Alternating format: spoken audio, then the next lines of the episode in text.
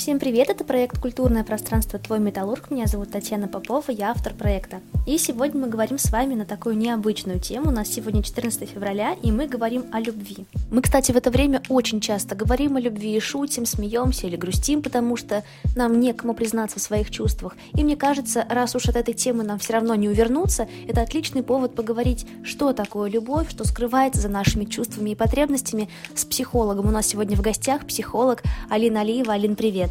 Привет, Таня, и привет всем слушателям. Я э, психолог, психотерапевт, работаю э, с различными людьми, э, но большую часть своей деятельности такой у меня ушло на правозащитную ЛГБТ-деятельность, где я много исследовала вопросы гендера, гендерного разнообразия, вопросы отношений, а, вопросы развития личности а, от ребенка до взрослого и много проблем, связанных с этим. Кстати, надо отметить, что Алина тоже живет на металлурге. Спасибо, что ты пригласила к себе в гости. И я хочу вообще поговорить как часто мы говорим о любви? Я имею в виду даже не только 14 февраля, а вот в целом по жизни. Ой, знаешь, Тань, я вообще фанат романтической любви, особенно когда э, проживаешь период асексуальности, актуальный для меня сейчас, то э, вот эта романтическая любовь, она еще сильнее как-то прочувствуется. Не знаю, мне кажется, я, наверное, каждый день что-нибудь с кем-нибудь говорю о любви. У меня тогда к тебе сразу такой профессиональный прямой вопрос, который волнует меня, и я думаю, наших слушателей тоже. Для тебя, как для психолога, уже приоткрыта вот эта завеса тайны, что такое любовь? Потому что есть разные мнения на этот счет.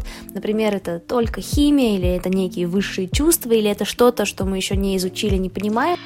А, да, на самом деле э, многие воспринимают, ну, как понимают слово «любовь» по-разному. Каждый что-то свое в это вкладывает. Последние, наверное, полтора года я уделила внимание тому, чтобы для себя формулировку какую-то вывести, что такое любовь, что такое влюбленность и так далее. Некоторые спрашивают, а что такое настоящая любовь? Или я там читаю какую-нибудь под, подслушку, э, где говорят, вот как встретить настоящую любовь? Или я там думала, что это настоящая любовь, а оказалось не настоящая, да? И мне хотелось прям вычислить, что же такое настоящая любовь. Кстати, да, мы очень часто говорим о настоящей любви, но при этом да. мы не объясняем, что такое настоящее, что не настоящее для да. нас.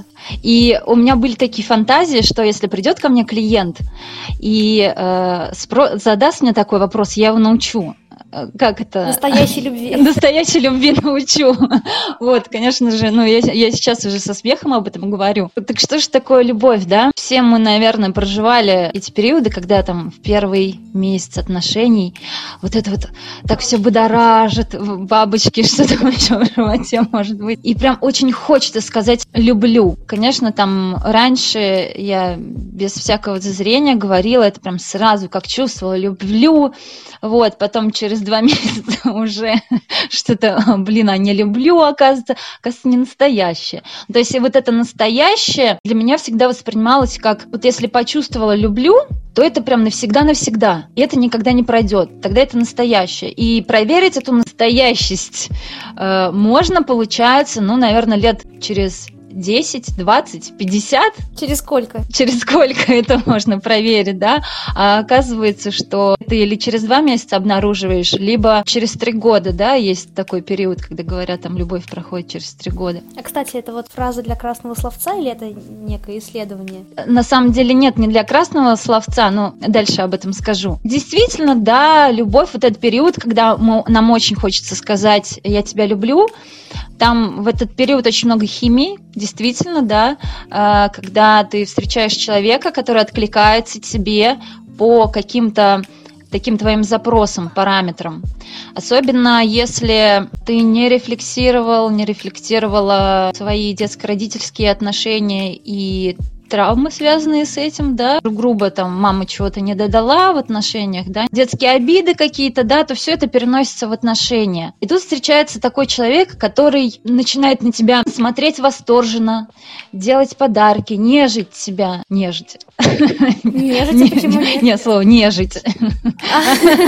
Вот, начинает тебя нежить, и ты чувствуешь, да, вот оно, вот оно, настоящее ты чувствуешь. Естественно, это очень сильно отвлекается, естественно, это очень заманивает. А потом оказывается, что все-таки а, в отношениях нужно что-то большее, чем то, что тебе откликнулось, да. Нужно слышать потребности друг друга, нужно их учитывать, нужно идти навстречу, нужно учиться понимать друг друга. И вот там-то и начинается вся эта разруха, да, разруха-бытовуха. И ты такой сидишь и думаешь, блин, не настоящая любовь.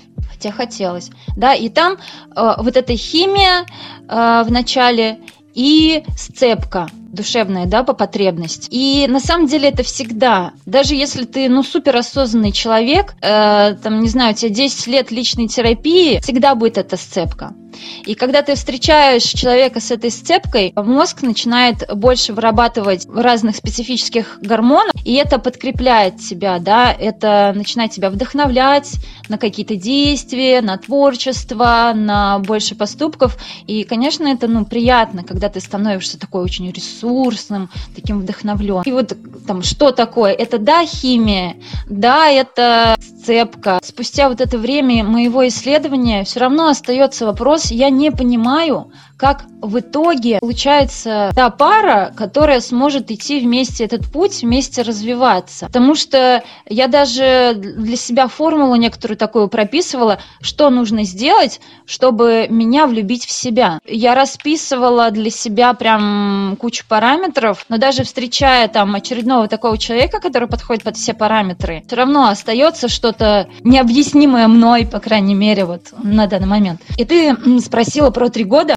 А, дело в том, что когда ну, вот этот период влюбленности, да, все, все этой химии, активизации, он длится, ну, у всех по-разному. Если отношения начались как-то более-менее качественно, а, он там может идти год-полтора, и это период идеализации когда два человека друг друга идеализируют, это нормально на самом деле, да. Ну, то есть есть, а, бывает здоровая идеализация, бывает немножко как бы патологичная. Идеализация – это когда ты видишь в человеке только хорошие качества или те, которые ты хочешь видеть? Ну, ты можешь замечать какие-то недостатки в человека, но вот эти, скажем так, хорошие качества, они для тебя как что-то вот вау. Ты восхищаешься человеком. Там рядом может сидеть человек, ну, не знаю, с такими же способностями или лучше, или чем-то, но он ну, тебе не откликнулся. И э, формирование отношений без вот этого ощущения идеализации, оно ну, невозможно. Потом эта идеализация идет на спад после года отношений, и ты начинаешь уже видеть человека более реально, скажем так, гормончики там подутихают, дофаминчик, э, окситоцинчик там снижается. И вот полтора года ты начинаешь все лучше человека узнавать, и тут начинается куча конфликтов. Когда ты уже в паре паре не за счет того, что тебя прет, а за счет того, что нужно теперь поддерживать друг друга, находить подход, слышать потребности друг друга. И тут начинаются проблемы, когда люди думали, что любовь это что-то такое волшебное, то нас вместе соединит, и все у нас будет как по маслу. И если мы предназначены друг для друга, если это судьба, тогда у нас будет вот все отлично, невзирая на все. Нет. Сказка заканчивается. Сказка да? заканчивается на этом. Оказывается, что над отношениями-то нужно работать. И дальше проживается, ну, какой-то еще год, люди, ну, там, конфликтуют, решают, конфликтуют, решают. Через, там, еще вот этот год они устают от этого, часто понимают, что а, а о чем мы вместе-то вообще? К трем годам, получается, ну, люди расходятся. И, ну, такой кризисный момент, э, два с половиной-три года, и там уже либо эти отношения трансформируются во что-то другое, где понимают, что их соединяет любовь как чувство э, любви к человеку. Да, там романтичность, какая-то нежность остается, да, своеобразная, как партнеру но она иначе чувствуется. Там больше любви человеческой такой, как безусловный какой-то, как к человеку. Ценность личности. Когда ты понимаешь разные качества личности, ты их принимаешь. Такая любовь, как сказать, качественная, что ли. Вот я когда фантазирую о человеке, который излечил все свои детские травмы, который стал такой просветленный в дзене, сидит на горе, медитирует, ему, мне кажется, не нужны будут отношения. Ну, вот такие, про которые мы говорим. он будет самодостаточный и, ну, да, будет кайфово иногда встретиться там, с, поговорить с душевным разговором, э, заняться сексом. Да, это все с чувствами, с ценностью, но не вот так, как нам хочется держаться друг за дружку, чтобы друг друга поддерживать, э, ну, там уже не надо будет человеку вот это вот всего. А, и это будет такая настоящая какая-то для кого-то божественная, там, вселенская, безусловная любовь. Она, оказывается, просто внутри у человека. Не от кого-то, не для кого-то, не кому-то, а просто внутри у человека. Любовь к самому себе – и тут мы приходим, да, к вопросу, что такое настоящая любовь. Это настоящая любовь, это любовь к самому себе и к миру. То есть, если ты наполнен настолько сильно любовью к себе, это отражается на мир. Недавно я там даже статью по этому поводу написала про отношения, как мы их понимаем. А, одна клиентка моя как-то пришла и говорит, ну, там, развелась с мужем, вроде бы мне нравится там человек, но я не готова вступать в отношениях. В отношения. Вроде тянет, но боюсь опять привязаться как-то. Я говорю, слушай, а каких отношений ты хочешь? Каких не хочешь? То есть вообще, что такое отношения, как мы их понимаем?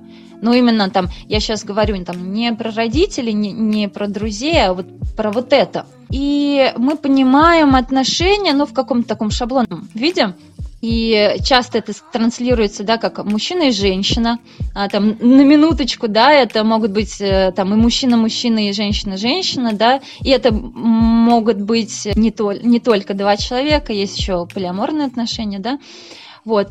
Но здесь как бы два человека, которые друг друга контролируют, то есть милый, я вот это поехала к подружке, можно я с ночевкой останусь? Нет, ты должна там сидеть дома. А вот меня Вася, мой э, одноклассник бывший, позвал тусить в Казань. В смысле, какой Вася? Э, там, ты, у тебя есть парень, Вася что, дурак? Почему он зовет тебя? Он что, не в курсе, что у тебя есть парень? Ну, какие-то такие истории, что э, если мы вместе, то с другими мы по отдельности там противоположного пола людьми не гуляем. Вот мы всегда отчитываемся друг перед другом, где мы, как мы, куда мы.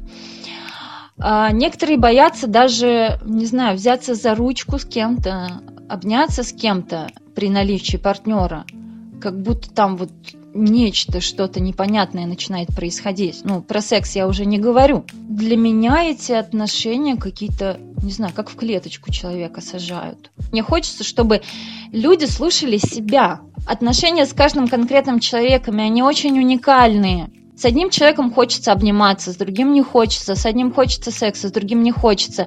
И там есть вот разный, ну, набор разных каких-то характеристик или там поведений. Там, секс, объятия, а, поцелуи, общение, совместный быт, э, еще какое-то времяпровождение, много чего. И это может собираться совершенно разные комбинации. Тебе может с каждым отдельным человеком хотеть разных комбинаций этих отношений. Раз уж мы с тобой заговорили про стереотипы в отношениях, ну так, частично, давай поговорим, что есть сейчас – что есть мужское, что женское, что остается, а что размывается, и так ли они на самом деле нужны нам эти стереотипы в 21 веке? Я иногда разговариваю с какими-то женщинами, которые для меня кажутся стереотипными, которые ищут мужчину, ну, такого сильного защитника.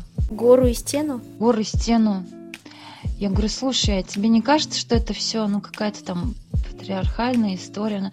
Да ну что там мы в каком вообще веке сейчас живем? Сейчас, ну, все права уже есть, сейчас все хорошо. И я сама это выбираю. Мне же это удобно, меня же никто не подавляет. Собственно, да.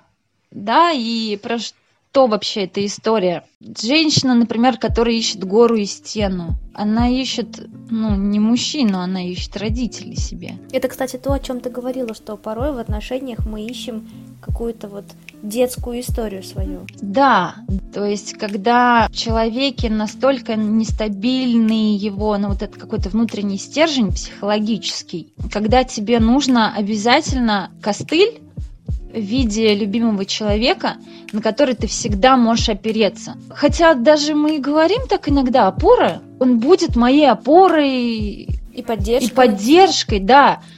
Ну, слышишь, да, как это звучит? Угу.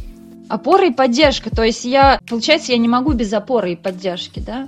Я призываю об этом задуматься просто, порефлексировать, подумать, а в чем именно э, вам не хватает опоры. Может быть, э, пора себя как-то восстановить. Потому что, когда люди ищут таких отношений, вот опора и поддержка, и потом эта опора и поддержка в какой-то момент уходит по каким-то причинам, будь это просто там расставание э, или ну там смерть, ну про смерть я даже ну сейчас не говорю, смерть это всегда травматично для любого человека, но даже просто какое-то расставание, и потом я, я еще, ну, помимо индивидуальной психологической практики, как волонтер работаю на горячей линии психологической поддержки, и часто пишут люди, что вот там, ну, расстались, и мне не хочется жить. Люди реально в таком состоянии находятся, жить не хочется. Представляешь, ну, какие масштабы, да? И это грустно. И тут лучше направить внимание на то, чтобы восстановить себя. А в таком случае, ну, когда произойдет это восстановление, это не значит, что там тебе ни, никто не будет нужен. Просто тогда а, ты будешь сам в балансе, ты сможешь сам себя поддержать, вот, тебе будет хорошо, а когда у, у тебя будет а, любимый человек рядом, тебе будет, ну, как бы это такой супер бонус, дополнительный такой кайф. Есть ли какая-то другая крайность? Есть ли люди, которые наоборот хотят быть поддержкой опорой, вот у них какая-то потребность? А, да, ну, э, в общем-то, в нашем обществе, если мы там говорим про мужчин и женщин, стереотипных, да, то когда женщина там ищет себе папочку, как любит говорить мой друг, который передает тебе привет, который ищет себе в Тиндере сейчас женщину, он читает описание в Тиндере вот этих профилей, и он говорит, вот еще одна ищет себе папика, прям вот по описанию, а я а я вот сижу и думаю, я тебе не папочка. Я говорю, сделай себе толстовку с такой надписью. Вот, то э, мужчины, ну, если мы говорим про стереотип, такие мужчины ищут какую-то нежную женщину, ну, которая будет выращивать детей, именно там, вот прям грубо говорю, выращивать, заботиться, обслуживать эмоционально, сексуально и физически. По всем фронтам. По всем фронтам. Сейчас во мне заговорила феминистская моя часть. И это история про то, что когда воспитывают наших мальчиков, им говорят, ты мужчина, ты защитник, нельзя плакать, вообще ни в коем случае эмоции нельзя показывать, да. Наверняка ты слышала про то, что говорят, вот женщины, они а, гораздо более эмоциональные. А почему? У меня вопрос. Да, ну да, сейчас это уже в генетике человека есть потому что, ну, это последствия воспитания, да, ну, какие-то последствия истории, которые вошли еще в эволюцию, в генетическую, да, когда какое-то свойство годами вырабатывается, подкрепляется, вот оно есть. Ну, тут так получается, что э, мальчик постоянно находится в какой-то эмоциональной зажатости, да, и это увеличивает агрессию, э, ну, неумение конструктивно выражать гнев. И вот этот взрослый мужчина, э, которого задолбали всеми этими установками еще с детства и продолжают долбать там в течение жизни – он, конечно же, э, ну, ищет себе такую женщину, которую он сможет защищать, которую он сможет э, обеспечивать, несмотря на то, что ему это может быть крайне тяжело. И, он и даже, может быть, не хотеться. И не, не хотеться, да. Но это такая уже базовая психологическая установка, что я буду тогда хорошим, когда я буду вот таким. А на самом-то деле он не должен этого делать когда я, ну, таким мужчинам задаю вопрос, а зачем тебе, почему ты должен и так далее, и так далее, людям страшно вообще даже пойти в рефлексию, потому что тогда, ну, весь мир порушится. Тогда его придется вообще конструировать по-новому. Вот. И тут я хотела бы сказать про металлург. Кстати, я хотела задать тебе вопрос, может ли территория повлиять на наши отношения с другими людьми, раз уж мы живем на металлургии и сидим с тобой на металлурге? Заметь, не на корточках. Не на корточках, да, мы сидим как культурные люди. Ну, собственно, да, у нас ну, Металлург такой заводской район, и то есть если у нас есть какой-то культурный центр города, где люди тянутся к высшему образованию, к искусству и так далее, то тут как бы люди, ну, ну какое-то время назад действительно как бы заводской район, и тут, ну, немножко другие интересы, немножко другая, другие условия. И, соответственно, здесь более жесткая система ну, взаимодействия на каком-то таком личном уровне. Ты это замечаешь, да, сама? Я это замечаю. Ну, это действительно заметно. Это можно замечать на взаимодействии отцов со своими сыновьями, на самом деле. Завод э, это какая-то такая более жесткая система воспитания. Это ну такой сильный, ответственный мужчина, который ну действительно э, обеспечивали семью. Просто сейчас это уже не актуально, но по привычке оно еще ну, остается. И когда это там отец жестко воспитывает сына, чтобы сын был тоже сильным, чтобы сын тоже смог э, поддерживать, обеспечивать семью, и, соответственно, это более жесткие отношения. И это история про отсутствие нежности, про отсутствие проявления любви. А, когда выбирается такая стратегия родителями, то они крайне скупы на поглаживание, на, объя... на объятия, на слова любви. И что происходит с человеком? Он чувствует себя недостаточно хорошим, он чувствует себя недостаточно любимым, ему не хватает ласки, не хватает нежности, и он потом всю жизнь стремится к тому, чтобы доказать родителю, что да, я действительно что-то стою. Соответственно, когда говорят, что там у нас, ну, здесь криминальный райончик, действительно такое бывает, да, ну, там под, под, под окнами периодически бывают какие-то стычки пьяные, вот, потому что, ну, людей не научили конструктивно выражать гнев и своевременно. И вот оно там копится, копится, копится в семье. Потом они идут в школу, Дома они не могут возразить родителям, они это на более слабых сверстниках, выражают свою агрессию. А они не знают, как агрессию выражать, кроме как драться, например, или психологически унижать. Ну и на самом деле это как бы и тут уже можно говорить и про мужчин, и про женщин. Сейчас, когда эта ну, история, которая была на металлургии, уже не так актуальна, и мы все тут ну, как-то перетекаем все равно в плане культуры, районов города и так далее, культура это все равно повышается, у нас доступный интернет, Пока что. В металлурге есть интернет. В металлурге есть интернет. Привет, кто не знал. Да, вот, и у нас есть доступ ну, какой-то информации, которую можно прорефлексировать, что ли.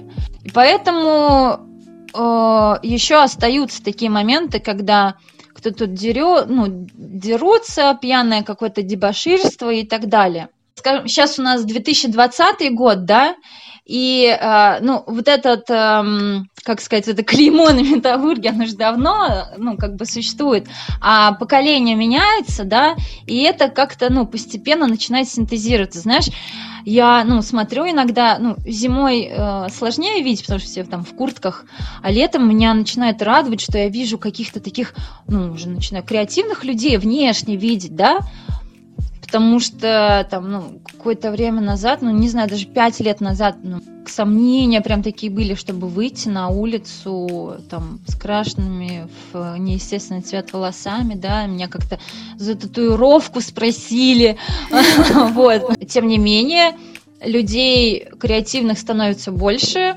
агрессии все меньше, и, ну, я верю прям. Таня, особенно тебе спасибо, когда ты стала возрождать культуру на металлурге. Мы правильным путем идем, товарищи.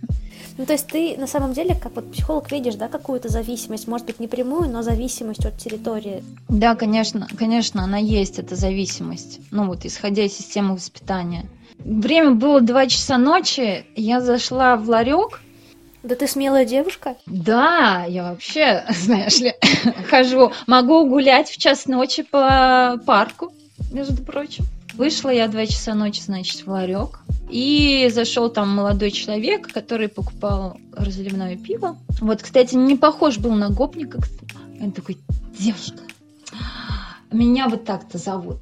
Ну, познакомиться, значит, хотел. Вот, а мне сегодня праздник. Я говорю, ну поздравляю вас. Мы, говорит, тут с другом выпиваем. и нам очень не хватает женской компании. А потом так смотрит, ну, на, на руки, коль, кольцо начинает. Ой, а вы не замужем случайно? Я говорю, не замужем, но у меня есть с кем проводить вечер. Вот, ой, простите, пожалуйста, мне не стоило с вами знакомиться. Я такая, о, ну надо же! Мы на металлурге, у нас такая культура. Светская беседа. Светская беседа. И он такой, извините, извините. Я говорю, да ничего, все хорошо, вы мои границы не нарушили. И он такой снова вздохнул, вот, женской компании не хватает. Я говорю, а что, ну, что так не хватает? Ну вот в компании с девушкой можно себя чувствовать иначе, проявлять иначе. Можно а, быть тряпкой. Ой, нет, не тряпкой. Как же это сказать? А, милашкой. Можно, можно чувствовать себя милашкой. Я говорю, блин, а почему ты не можешь себя ну, в компании с друзьями, с парнями чувствовать себя милашкой? Ну как? Я же там служил, мужик, все дела, нельзя быть милашкой. И он в этот момент, когда он разговаривал со мной, он правда весь такой милашка. вот. И я в этот момент представляю, что вот он приходит обратно в компанию друзей. И, ну чё, пацаны? Я ему говорю, ты классный, ну и что, что ты служил? Ты, ты хочешь быть милашкой? Так будь им. С одной стороны, меня порадовало, то, что мне встретился такой человек, особенно на металлурге, с учетом то, что он покупал алкоголь. Вот, и такая милая беседа, правда, это было мило. Я очень надеюсь, что этот человек оставил кусочек нашего разговора, и он, может быть, потихоньку начнет позволять себе быть милашкой, потому что милашками могут быть все, и сильными могут быть все, и слабыми могут быть все выражение есть плод любви. Очень поэтичное выражение, но его очень часто сейчас используют. Да, плод любви. А вы задумались вообще, а, просмакуйте вот это выражение плод любви. Это, ну, действительно, это не просто, это не просто поэзия, это практика. Когда появляется ребенок, то, как сложится его жизнь то, каким он станет человеком, какой он станет личностью, зависит напрямую, процентов на 90, от того, как вы любите сами себя, как вы любите друг друга, то есть какие отношения у вас между родителями, между родителями да, и как вы потом любите ребенка. Чем больше вы дадите ему любви, выражение вот эмоциональной такой э, близости, тем меньше шансов, что во взрослой жизни он будет натыкаться на каких-нибудь, ну извините, мудаков в личных отношениях. Тем меньше у него будет проблем с личными отношениями. Он не будет цепляться за кого попало, лишь бы ему дали уже это. Он будет выбирать себе ну, взрослого, разумного человека. Еще, я не знаю, ну вот прям вот хочется вставить, сейчас, а, наверное, некоторые мужчины подумали о том, что ну если мальчика занежить, если мальчика залюбить, он геем станет. Вообще бредятина э, такая, то есть как занежить, тогда он станет нежным, вот таким каким-то, какой-то, ну, во-первых, стереотип о гомосексуальных людях, а во-вторых, типа, а что, мальчик не хочет любви? Почему, каким образом связана нежность с сексуальностью? Ну, то есть это вот вообще не связано. Поведение человека, его потребности никак не связаны с сексуальной ориентацией, с потребностью его в отношениях с, ну, там, противоположным полом или тем же полом. А вот сейчас дам домашнее задание, бонус для тех, кто дослушал этот подкаст до конца. Вам супер бонус. Напишите себе на листочке, вот вообразите себе идеального партнера в, в этот день. И те, у кого есть партнер, а, отодвиньте пока образ своего партнера. И, и его отодвиньте и его, и, вот и ему дайте это задание. Вот. А, и те тем более у кого нет этого партнера Вообразите себе вот этот идеальный образ человека, который вот рядом, которого вы любите, который вас любит и напишите э, в столбик характеристики этого человека. Ну, типа, какой он там. Э, заботливый, дарит мне подарки, нежная, ласковая. Моет полы. Ненавижу мыть полы. Вот. А, пропишите это в столбик. Вот. И потом рядышком с каждой вот этой характеристикой в процентном измерении напишите, а как вы, насколько процентов вы даете это самому себе.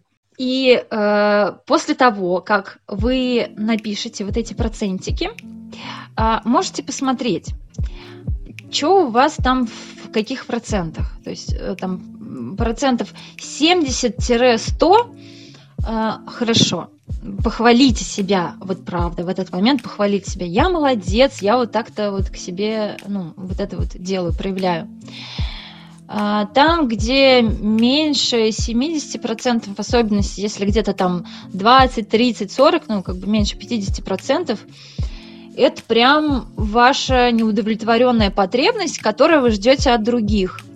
Но на самом деле дать себе это вы можете только сами. Если э, вам хочется внимания, ну вот это внимательный, заботливый, это ну прям такая высокая потребность, и сами себе вы этого даете мало, то как бы вы ни просили человека, сколько бы вы ни ждали, сколько бы вы ни получали, вам всегда будет мало. Вот эта дыра, она не будет закрываться, пока вы сами не начнете себе это давать. Бывает сложно начать это делать. Ну, что значит, как это заботиться о себе? Как это давать себе внимание? Внимание, да, я что такое внимание? Я хочу, чтобы меня услышали, чтобы поняли, чтобы угадывали, что я хочу, даже такое бывает. А давайте-ка теперь мы направим вот это внимание на себя, послушаем себя, а послушаем наши потребности, будем удовлетворять свои потребности, а давать, что я хочу. И такой, блин, а что я хочу? Как человек тогда угадает, что я хочу, если сам не знаю, что я хочу? Да, на самом деле дорожка-то рисковая для тех, кто начнет выполнять это упражнение и задуматься. Жизнь будет меняться, если вы пойдете по этой дорожке. Да, тогда придется э, увеличить количество денежных средств на э, себя, на то, чтобы вы начнете ходить по психологам, по психотерапевтам, по разным тренингам, начнете читать больше психологической литературы, и тогда вас приведет дорога к тому, что вы начнете понимать, чего хотите. Иногда бывает такое, что э, в паре один человек приходит в терапию, ну, психотерапию, и осознает тут внезапно, что оказывается мы друг от друга хотим того, что ну, мы не можем просто э, удовлетворить потому что там вот эта история с мамой, с папой. Один человек начинает это понимать и начинает лучше видеть свои границы. И в какие-то моменты говорит, нет, стоп, а, вот сейчас ты заходишь за рамки, да, когда там другой а, требует что-то, да, там, мне нужно больше внимания, не ходи туда, не ходи сюда. И раньше это было нормально в отношениях, а тут человек стал э, понимать, где его границы, и говорить, мне для меня важно пойти с этим человеком гулять. Мне нужно времени на то, время на то, чтобы заниматься своими делами, на то, чтобы быть наедине с собой. А, и тебе придется справляться без меня, пока меня не будет рядом. Да, мы можем находиться в одной квартире, но, мы, но мне важно быть в отдельной комнате. И это там не 15 минут, это ну часами. Вот. И тут встает вопрос, значит, ты меня там разлюбил, значит, ты меня не любишь. Нет, человек просто начинает больше э, удовлетворять свои потребности. А, ну, любовь там может оставаться на том же уровне, да, и тут либо а, конфликты увеличиваются в таком случае, да, а, и тут часто на таком этапе, когда один приходит в психотерапию, очень много пар разваливается. И очень много разводов на этом этапе. Потому что человек понимает, что, оказывается, он там не с тем жил, не того хотел. Один становится как бы эгоистом таким, а второй э, продолжает быть на позиции «мне-мне». Почему ты мне там не даешь вот этого? Вот. И если второй человек не задумывается, как и почему это произошло, то да, тогда пара разваливается. Либо происходит так, что этот первый человек, он подтягивает второго, ну то есть он начинает а, делиться чем-то, что он вычитал, что он осознал о себе, делиться какими-то своими саморефлексиями и так далее. Второй начинает прислушиваться, задумываться, себе вопросы какие-то задавать, себе что-то находить. И тогда люди начинают вместе расти, и отношения начинают трансформироваться в более гармоничные, э, в более качественные. И вот этот прям прекрасный момент меня так радует каждый раз, когда такое ну, в парах происходит. Это прям волшебство. А бывает, что человек, э, ну, может сказать, да, пойдем с тобой на семейную терапию. И, ну, второй. Но это с таким намерением, что мы сейчас придем к семейному психотерапевту, и он скажет, что вот этот мой партнер не прав, вот ему ей нужно исправиться, и тогда она поймет наконец-то, что я от нее хотел. Вот она изменится, и тогда у нас будет хорошо. Нет, так не работает. Нужно всем меняться обоюдно. Семейная система такая. Поэтому, дорогие, Пожелания. Пожелания, да. Все мы хотим любви, все мы хотим заботы, все мы хотим того, ту единственную, и тут э, я бы сказала, что нет, не единственную, как э, прочитал мой друг, вот по Самаре есть э, пять тысяч девушек, которые потенциально могут ему подходить по его запросам. 14 февраля э, часто в этот день говорят э, про вторую половинку.